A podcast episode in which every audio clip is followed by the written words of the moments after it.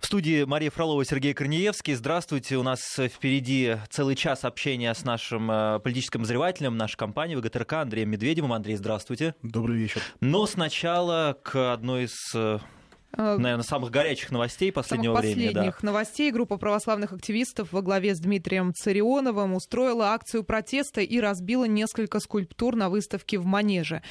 А выставка, по их мнению, оскорбляет чувства верующих. И на прямой связи с нами наш специальный корреспондент Александра Писарева. Она сейчас на месте инцидента и готова сообщить подробности. Саша, добрый вечер. Да, здравствуйте, коллеги. Ну что сейчас происходит и что в целом не понравилось активистам? А выставка не работает сейчас, хотя манеж должен быть открыт до 10 часов вечера. И откроется ли выставка сегодня сомнительно, но, по крайней мере, охранники дать информацию не могут. Буквально недавно подъехала машина полиции, пошли сотрудники правоохранительных органов э, внутрь, видимо, э, фотографировать, снимать то, что наделали православные активисты. ЧП, я напомню, произошло в манеже, а выставка открылась буквально вчера. Выставка скульптуры, которых мы не видели. Это скульптуры 60-х, 70-х годов, в частности, Владимира Лемпорта, Николая Си А лидер православного общественного движения «Божья воля» Дмитрий Царионов, известный как НТО, вместе со своими сторонниками разгромили несколько экспонатов. Впрочем, оценить повреждения тяжело, так как выставка, как я сказала, сейчас закрыта. Активисты эм, не понравились скульптуры и рельефы на тему распятия Христа, а также скульптуры, посвященные христианским пророкам. Перед началом акции НТО обратился к посетителям выставки, заявил, что экспонаты выставлены в нарушение закона о защите чувств верующих. Всего в зале находились около 30 человек, примерно 10 из них это как раз те самые активисты, около 4-5 охранников и обычные посетители выставки, которые пытались спасти экспонаты, но у них не получалось. А сейчас зачинщиков акции уже увезла полиция, но вот полемика между защитниками искусства и православными активистами продолжалась и на улице. А среди этих активистов были несколько мужчин, а некоторые даже в пиджаках разного возраста. Складывалось такое ощущение, что пришли буквально вот с работы. Их не устраивало то, в каком виде изображены святые, даже назвали эту выставку провер... проверкой на лояльность верующих.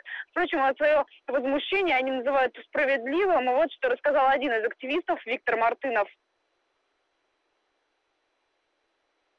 Я пришел на Сидура, а тут оказалась еще и помойка. Кто бы мог подумать? Мне это отвратительно. Поэтому я не стал даже ползала обходить дальше. Дошел до предтечи. Мне оказалось этого достаточно. Я понял, почему эти люди возмущаются. Это помойка. Подождите, а настоящая. А я так не слышал, чтобы кого-то собирали. Тоже и народ-то было мало. Вон человек пять, что ли, да? Ну вот я, еще-то люди возмущенные подошли. Нормальное дело.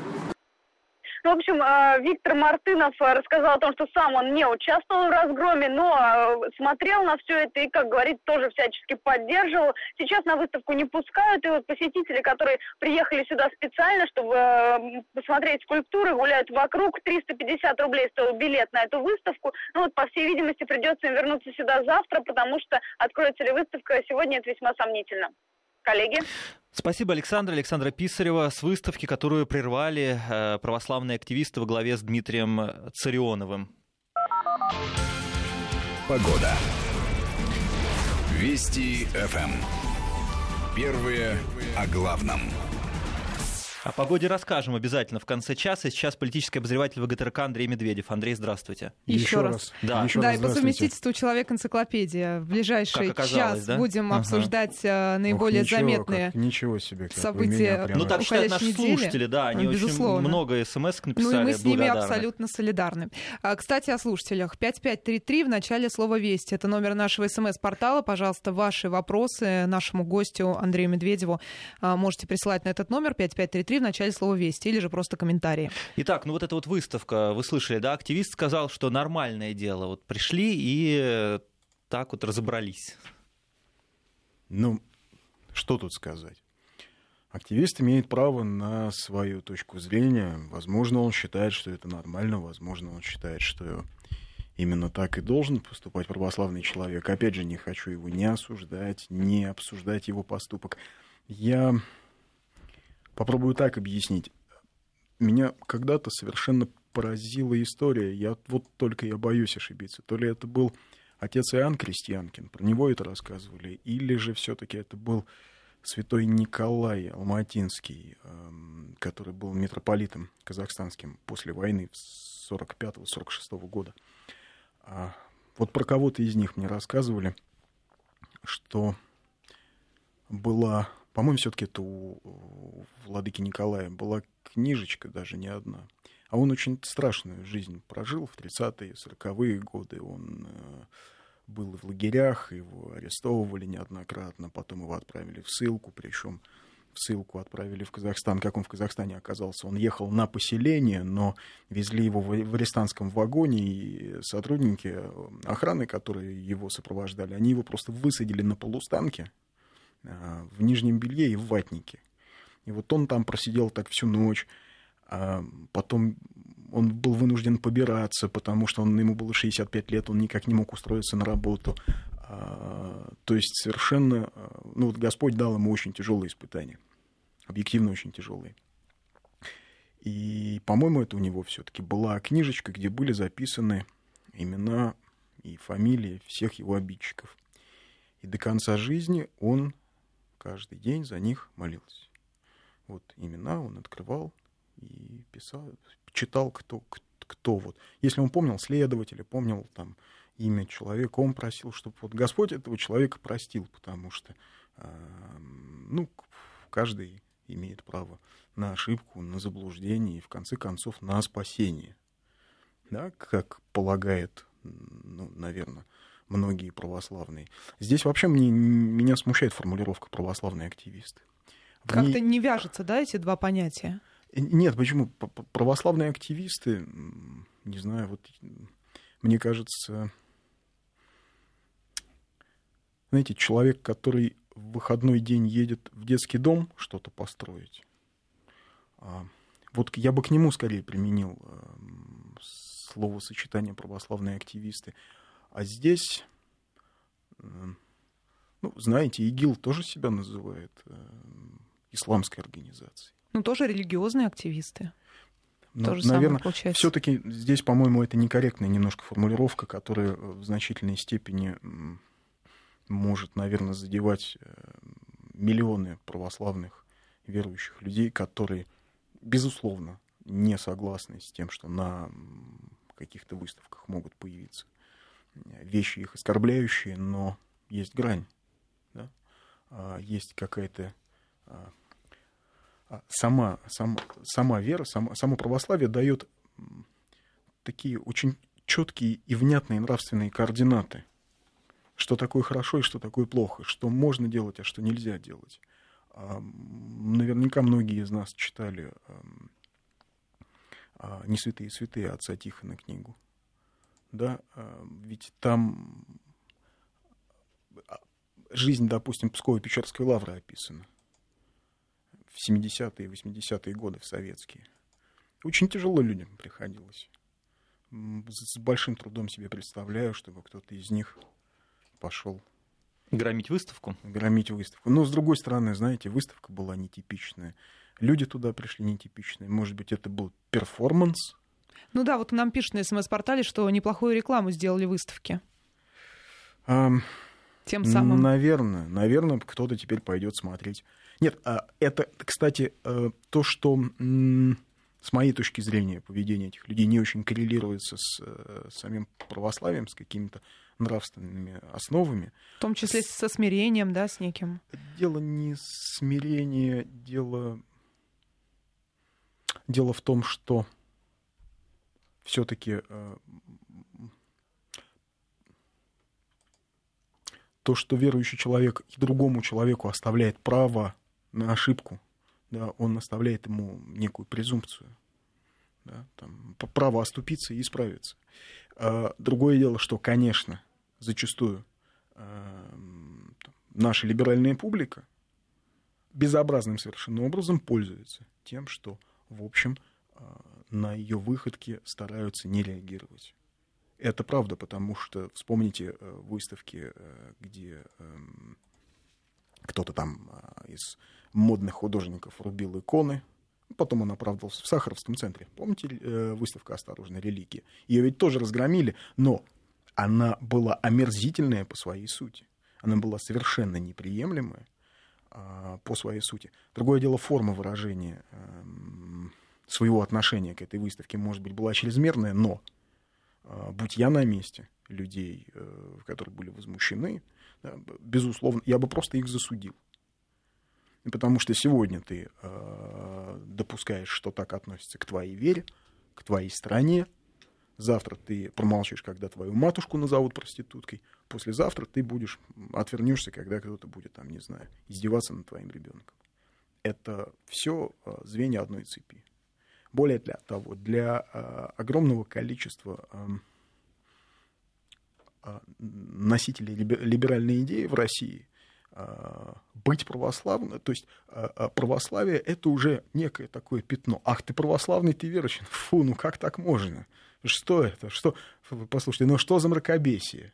Но сейчас, мне кажется, Заметь это при этом, нет, при этом заметьте, либеральная публика, модные художники и всякие прочие вот эти вот ребята, они очень четко понимают, с кем можно шутить, а с кем нельзя. А во что модно верить? Нет, они, я не про то, что модно, не модно. Они так не шутят по поводу ислама. Нет. А знаете почему?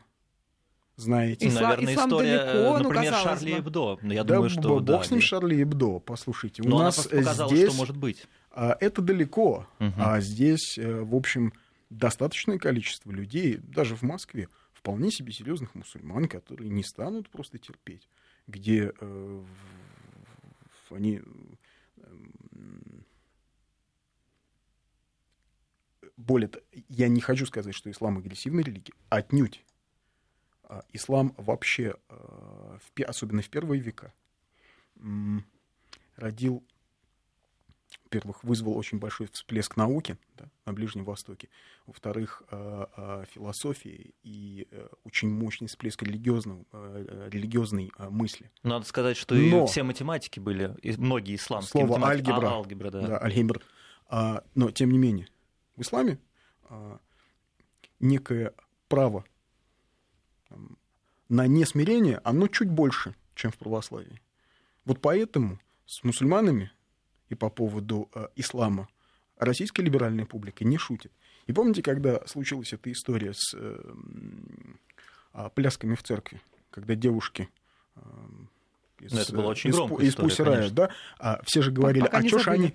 а, да, вот, кстати, интересно, мне вот интересно, а кто-нибудь слушал их песни? Ну, вот все, Я мы все, пыталась, мы все честно. говорим, мы все говорим, какая-то панк-группа Riot. Кто, кто ее слушал, кто знает их песни? Это как знаменитый украинский режиссер Сенцов, который томится в застенках, значит, ФСБ. Что он снял, режиссер Сенцов, никому не известно. А Ну, художник Павленский, который прибывал свои гениталии на, в Красной площади, что он нарисовал? Это все далее. явление одного порядка. Так вот, э, тогда ведь не зря говорили, а чего ж они в мечеть-то не пошли?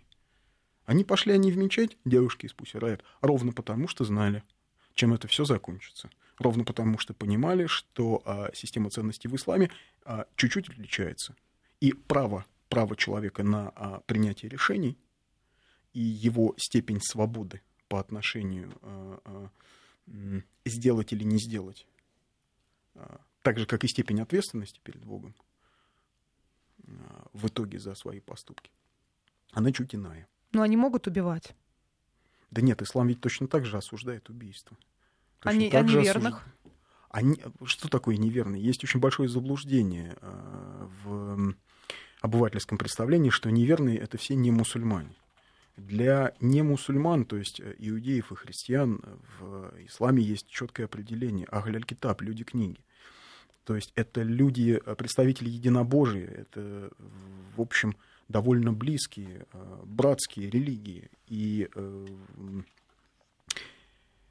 и с ними любой нормальный мусульманин должен жить, взаимодействовать, а, налаживать отношения. Неверные — это те люди, которые ведут э, борьбу с исламом, которые вообще ведут борьбу с религией единобожия.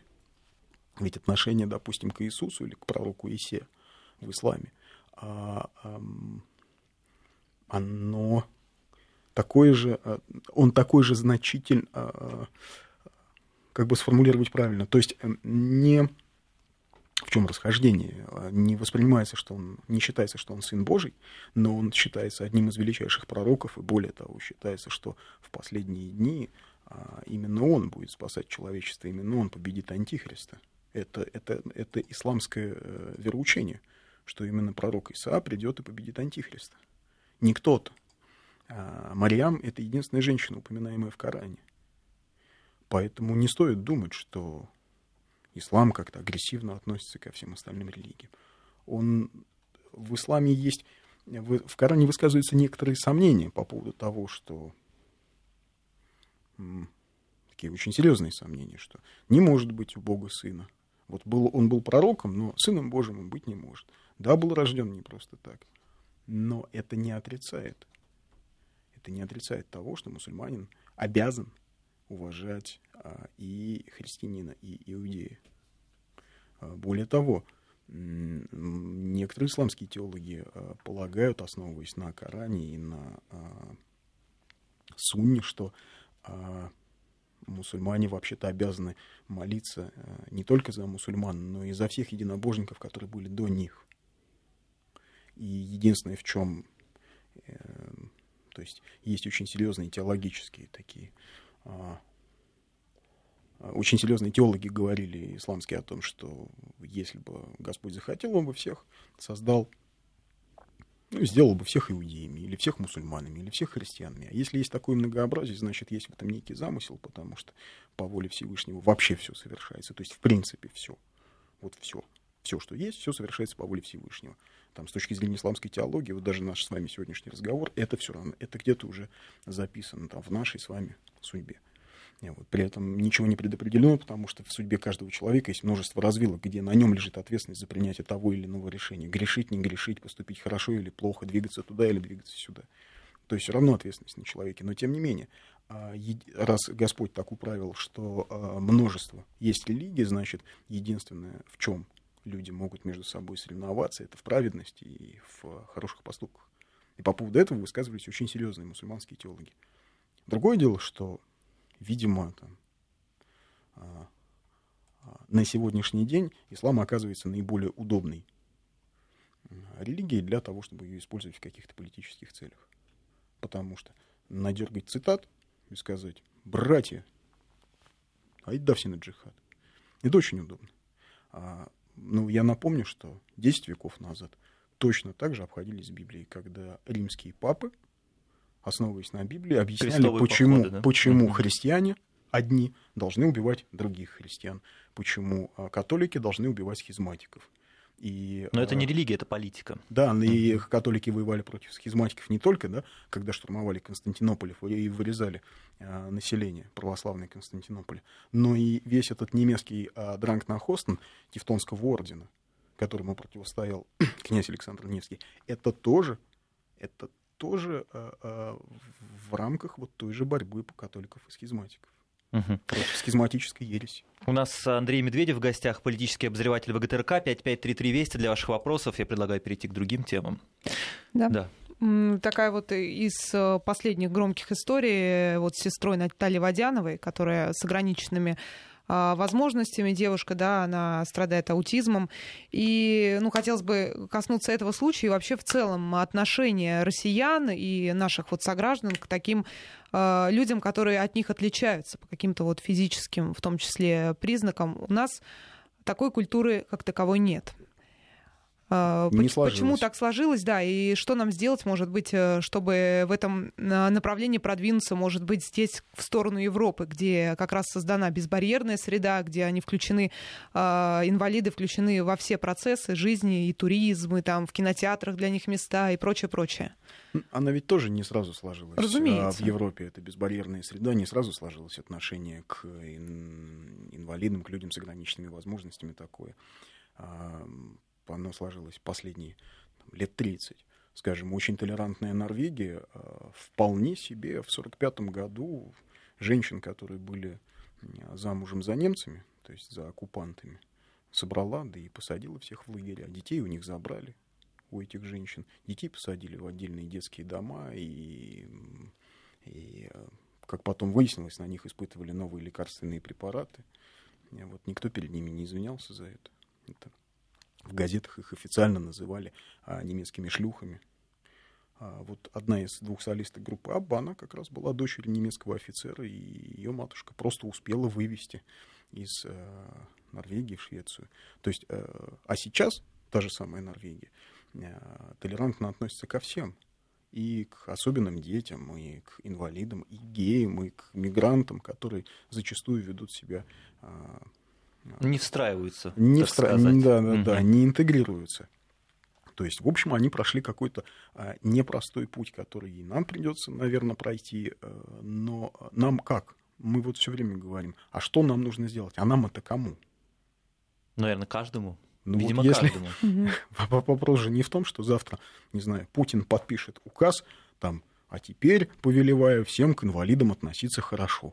И мы все начали его выполнять. А это же внутренняя работа.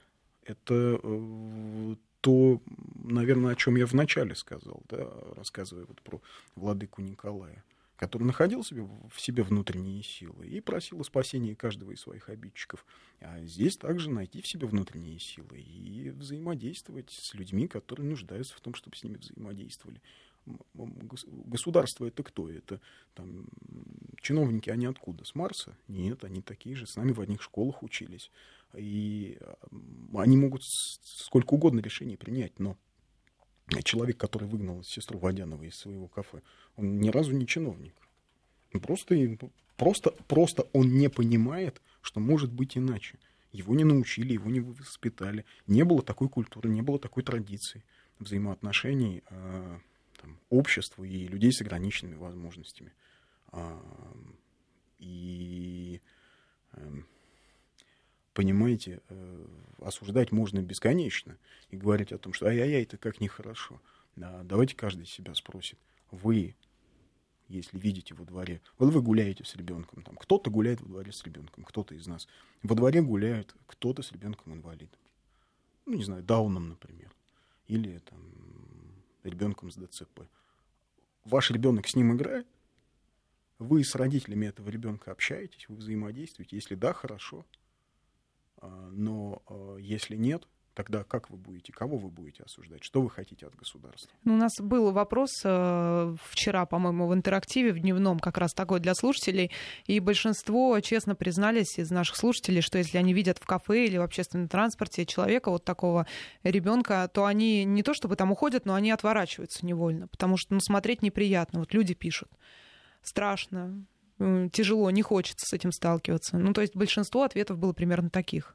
Знаете, мы сегодня как-то весь вечер вокруг э, вопросов веры, религиозных. Потому что это вопросов. вопросы жизни, на самом потому деле. что, да. потому что это Морали. вопросы жизни. Потому что э, если есть в тебе сила найти любовь к людям, больным, кривым, косым, всяким, плохим, ну, значит, значит, нет для тебя никаких преград. Значит, ну, если ты... Это же опять внутренняя работа. Если ты находишь в себе силы и понимаешь, что да, это тоже человек, и он не нуждается в жалости, но он нуждается в любви, чтобы ты просто к нему относился как к человеку. Чего отворачиваться-то? Вот Господь тебе дал такую жизнь, а ему другую. Ну, но это опять же тоже нужно иметь некое религиозное сознание. Ну, самом деле, а Андрей, если оно атеистическое, а, бог с ним, нет проблем, пусть оно атеистическое. Но, знаете, вот у меня во дворе э, была девочка с особой... Я не знаю, честно говоря, я был тогда совсем маленький, и мы пытались с ней играть, но она не всегда понимала нас, и э, нас не... ей было с нами неинтересно. То есть вот, на Нужно самом деле понимать, бывает да, и так. что они отклика-то Да, и отклика не будет, и дадут. поэтому, Может мне не кажется, им быть. это не нужно. Вот иногда мне так... Вот тогда Может казалось, не Нам быть. нужно прерваться Кому-то- сейчас. Да. А, да, извините, после Андрей новостей. Медведев, политический обозреватель в ГТРК у нас в гостях. Сейчас новости, вернемся в эфир. Возвращаемся в эфир. Мария Фролова, Сергей Корнеевский и политический обозреватель ВГТРК Андрей Медведев у нас в гостях. 5533 в начале слова «Вести» для ваших смс-сообщений, вопросов, комментариев. И переходим э, к другой теме. Россия накануне распространила продовольственное эмбарго еще на несколько стран, которые э, взяли на себя смелость поддержать европейские санкции. Это Албания, Черногория, Исландия, Лихтенштейн и Украина. Правда, последнюю э, эта история касается со срочкой, только если вдруг она, Украина, Киев, официальный при- примет экономическую часть соглашения об ассоциации с Евросоюзом. Тогда в таком случае будет ограничена поставка продуктов. Ну, вот каков ваш прогноз? М, Я имею в виду на тему Украины. Все-таки будет ли э, в итоге подписана вот эта экономическая часть? На тему Украины не знаю. Им так много всего пообещали. И смотрите... То есть плюсов для них казалось бы больше. Вот если они подпишут это соглашение. Да у них вообще кругом сплошные плюсы. Ну, это видно. Золотые Не горы. то, что... Сейчас А, же вышла новая статистика, и она в преддефолтном состоянии, по-моему, на втором месте. Вот после я об этом и говорю. В Мгм. 2014, э, в 2014 году, во время Майдана, им столько всего обещали, там кругом были сплошные плюсы. И безвизовый выезд в Европу. А, Как мы знаем, сейчас даже Польша ограничила выдачу виз. А, И невероятный экономический рост. И все остальное. И на самом деле причиной-то Майдана формальной стал как раз отказ э, Януковича от подписания договора об ассоциации.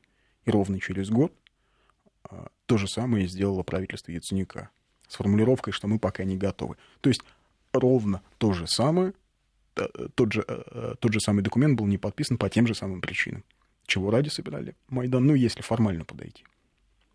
Да, вот если только эту причину рассмотреть. А, Поэтому не знаю. Украина а, решает ли что-то правительство Украины? Ну, А, это отдельный вопрос. я- ну, нет, это все в продолжении того же вопроса. Подпишут, не подпишут.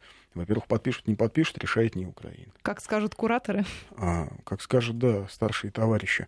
А, потом, когда половина правительства это а, наемные сотрудники, не имеющие даже гражданства Украины, ну, не являются там Елеська, глава Центробанка Украины, гражданкой Украины. Она же Джареско.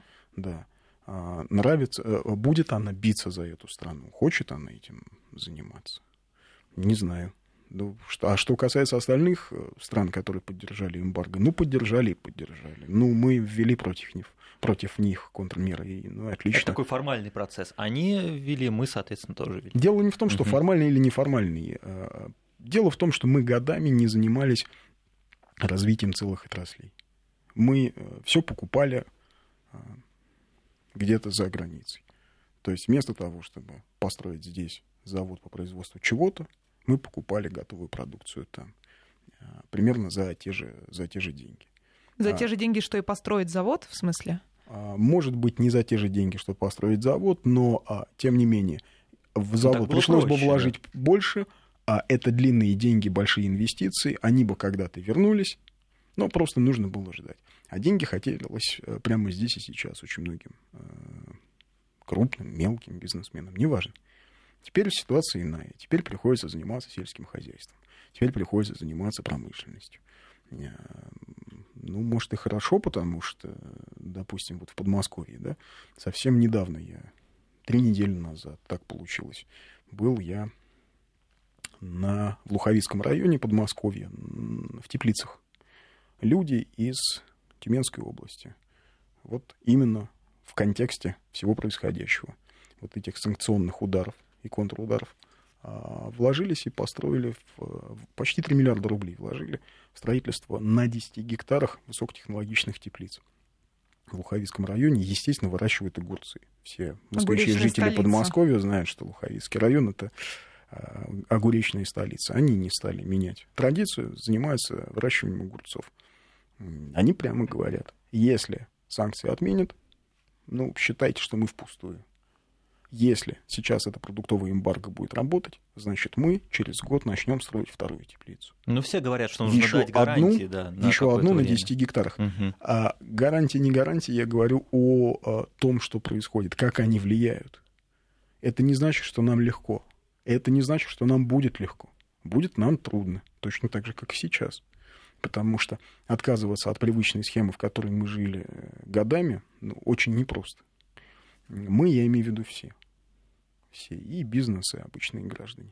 Но, тем не менее, это, знаете, как а, лечебная физкультура без которой там, после болезни не встать и не пойти. Наверное, можно еще с гипсом сравнить, когда из гипса достаешь ногу, которая полуживая, такая худая, синего цвета, и нужно ее расходить. Это долгое-долгое время. Можно еще сравнить с другим, когда алкоголик пить перестает. Вот. А Ему, пили мы нефтедоллары, соответственно. ну, видимо. наверное, Да. да. давайте, да. Кто-то больше, кто-то меньше, да. 5533 Вести для ваших вопросов и твиттер Вести подчеркивание ФМ. Андрей Медведев, политический обозреватель ВГТРК у нас в гостях. А, перейдем еще к одной теме, наверное. А, я думаю, что вот эта тут история с девальвацией юаня в Китае, она, конечно, сложная, но так в общих чертах, я думаю, стоит ее затронуть.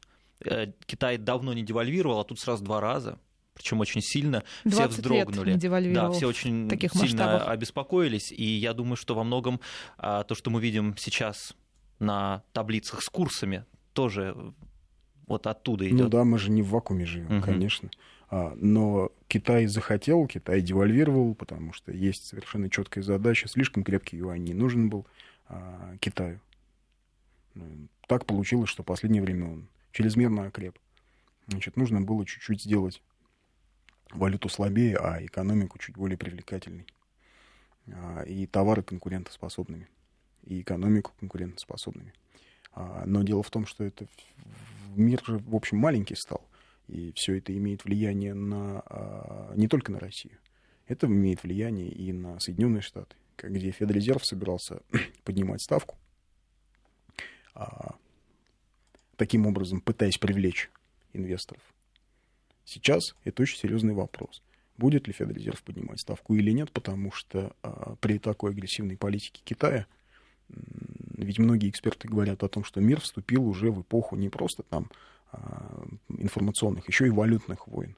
То есть сейчас действительно идет валютная война. И да, действительно, там за год доллар не перестанет быть основной резервной валютой но а, очень много, очень много сил хотят, чтобы так произошло, чтобы резервных валют стало несколько.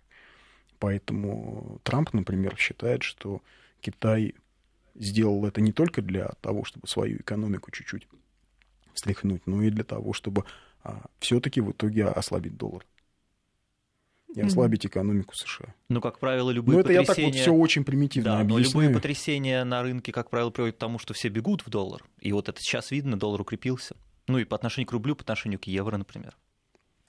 Да, но тем не менее и, и китайская экономика стала еще более привлекательной при слабом юане. Угу. А ее, если э, все пойдет так, как пойдет, и Китай действительно запустит торговлю нефтью за, за юань, то у нас возникнет не только нефтедоллар, но и нефтеюань. А если заработает нашей биржа, то мы можем, можем говорить о нефтерубле. А это все проекты, которые, скажем, 10 лет назад казались нереальными и фантастическими. И казалось, что вот схема, которая установилась в 70-е годы с нефтедолларом и, эм, и этим взаимодействием между а, арабскими странами и Вашингтоном, вот она будет вечна. А сейчас оказывается, что нет. Сейчас оказывается, что есть силы, которые, а, причем не только, это не только Россия или Китай, это и а, на Западе есть определенные силы, которые, в общем, хотели бы бросить некий вызов монополии доллара и чуть-чуть эту ситуацию изменить. Ну а для России это хорошо или плохо? А для России э, что хорошо или плохо? Я имею в виду, э, если позиции доллара пошатнутся и появится еще одна, например, резервная валюта. А нам, нам вы поймите, мы, нам в любом случае будет сложно. Но не только нам. Будет сложно всем. Это не э, то, что происходит сегодня с рублем, это не граждане... проблема. Многим гражданам кажется, что все, что происходит, мировое это касается зло, только это доллар. нас. Еще очень многие говорят, что вот доллар это мировое зло, например. Но все, Но... все его при этом покупают. Да, но тем не менее а, на доллар все завязано. Да. И если рухнет долларовая система, а, то это будет очень серьезное потрясение. И быстро ей найти замену не получится. То есть тогда в какие-то активы все равно должны будут э, бежать инвесторы, которые, условно говоря, вкладывались в доллар. А, и, но в целом проблема сегодня там, в российской экономике это не проблема только российской экономики. Проблемы во всей мировой экономике проблемы во всей мировой экономике, покупательная способность доллара внутри Соединенных Штатов очень сильно упала за последние 10 лет. Это правда. Падает покупательная способность евро. То есть, скажем, за 100 долларов э, в Соединенных Штатах раньше можно было купить одно количество продуктов, сейчас это другое количество продуктов, значительно меньше. А, и, э, ну, грубо говоря, для американцев курс не имеет значения. У них доллар, он и есть доллар. Но когда он приходит в магазин, он понимает, что этот доллар не такой, который был 10-15 лет назад. Нет, пока, а, пока Международный валютный фонд, пока а, вот та существующая система мирового экономического взаимодействия, она никакого ответа внятного на происходящее не дает. Что делать-то? Куда двигаться? Да, Андрей, мы сейчас прервемся. Политический обозреватель ВГТРК Андрей Медведев в гостях 5533 Вести для ваших вопросов. В Москве 20 часов 47 минут. Сергей Корнеевский, Мария Фролова в студии. Продолжаем общаться с политическим обозревателем ВГТРК Андреем Медведевым.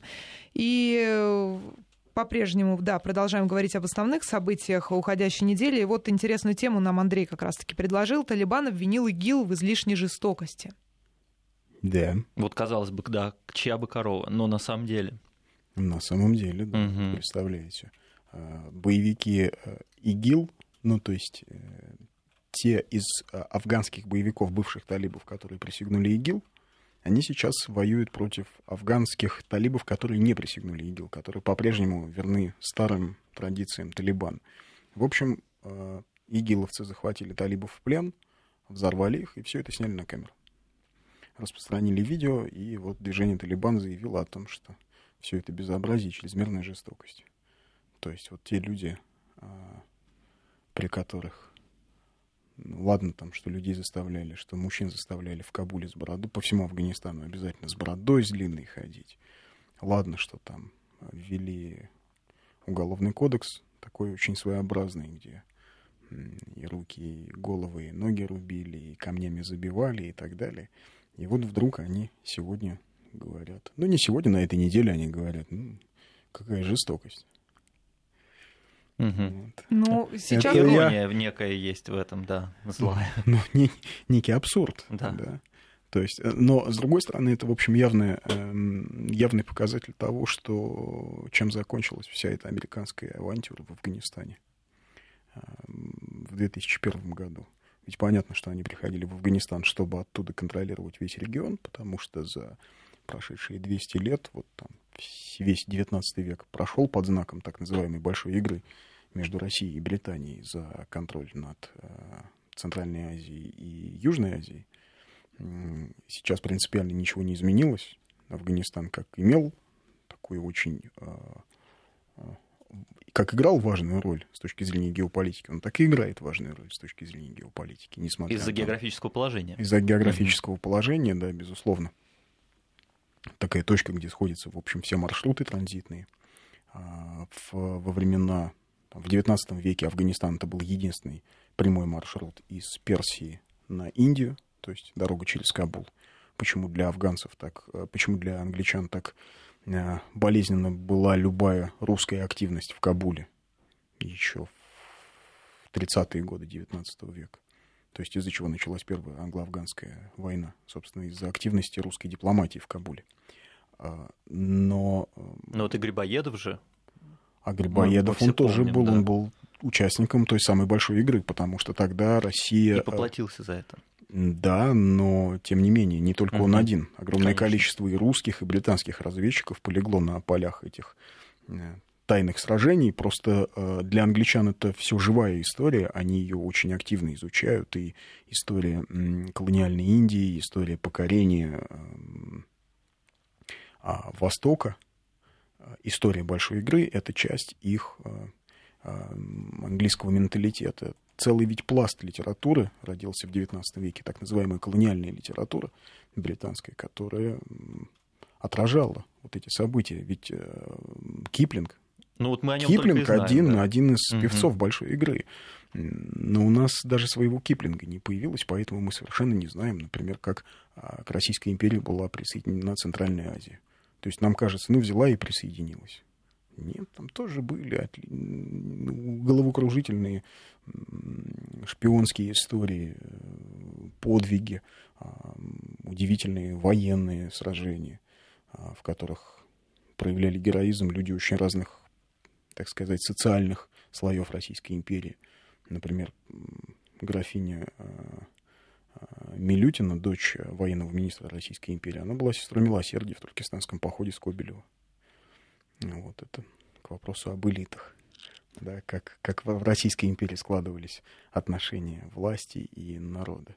То есть не стоит иронизировать по поводу самодержавия да, и по поводу элит. Э, э, то есть, наверное, не так стоит иронизировать, потому что действительно э, представители элит проходили через определенную такую социальное сито, да, будучи вынужденными как-то взаимодействовать с низшими слоями. То есть, ну, это считалось часть такой общей социальной практики. А, так вот, возвращаясь к Афганистану, когда американцы, в общем, вошли в Афганистан, они совершили ровно все те же ошибки, которые когда-то совершили англичане за 150 лет до них. А, те же ошибки, которые совершил Советский Союз. При этом они не сделали а, тех полезных и нужных для афганцев вещей, которые сделали а, в свое время советские а, войска в Афганистане. И сегодня а, ситуация для Афганистана тупиковая. Там есть ограниченный контингент а, оккупационных сил. Сейчас его оттуда выведут. И вот что будет дальше? Ну, там будет э, свой замес, я бы так сказал. А будет-то не там. Да. Вот какая штука, будет-то не там. Потому что, когда что-то начинается в Афганистане, все начинается и на соседних территориях. Но на соседних территориях и так уже очень серьезно все идет. А нет, я про нашу Центральную Азию. А. Я про Пакистан и про нашу Центральную Азию. Угу. Ведь англичане, когда уходили, они не зря разделили Индию и Пакистан, да, создав Индию и антииндию. Да, так по больному месту проведя границы через э, места проживания племен, которые, ну, в общем, невозможно там э, племена кочевые и горные племена невозможно пуштунские разделить. Но, тем не менее, вот была такая условная линия границы между Афганистаном и Пакистаном проведена, а с другой стороны между Индией и Пакистаном. Хотя когда-то все вот в колониальные времена это все считалось единым, единой колониальной Индией. Вот создали Индию, анти-Индию. А создали такую вот сложную историю в Афганистане. Вот. И сейчас это все катится к тому, что все вполне может одномоментно рухнуть и тут же взорваться создав проблему и нам, и Ирану. А насколько, как вы считаете, искренне то, что сейчас э, пытаются с ИГИЛ сделать американцы?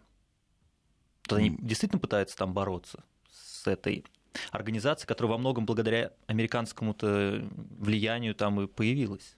Да не во многом, а только угу. благодаря американскому влиянию, благодаря американскому вторжению в Ирак для начала, а потом благодаря американской э, идее создать некую контролируемую организацию, которая, с одной стороны, воевала бы с Аль-Каидой, с другой стороны, могла бы воздействовать на э, иракские власти, на шиитов, чуть-чуть их так придерживая. То есть по... Э, ну, неужели там мы думаем, что Катар и Саудовская Аравия финансировали ИГИЛ ну, просто потому, что им этого захотелось? То есть, ну, вообще здесь ни при чем Вашингтон. Старшие товарищи вообще ни при чем. Нет, конечно и насколько искренне. А, даже если они искренне воюют, а, без наземной операции справиться с ИГИЛ невозможно. Можно оббомбиться. Но есть ли силы на наземные операции? Теоретически есть, наверное, потому что в, в Афганистане, например, у американцев э, общее число э, военных было 80 тысяч. А представители частных военных компаний, ну, типа Blackwater и всяких их дочерних, The Security э, или там, Greystone или прочих а, менее известных, их было 60 тысяч. Вот. А в Ираке, по оценке американского журналиста Джереми Скейхела, автора книги про Blackwater, очень такого серьезного фундаментального исследования, в Ираке представителей вот таких наемных армий, частных военных компаний, было 180 тысяч против 160 тысяч военных. То есть фактически там была вторая теневая армия, которая там занималась оккупацией, Грязными делами занималась. Да, она занималась вполне открытыми делами, участвуя в боях в Фалудже, например, да, наряду с военными. И, и эти люди говорят, что ай-яй-яй, оказывается, какие-то русские добровольцы есть на Донбассе.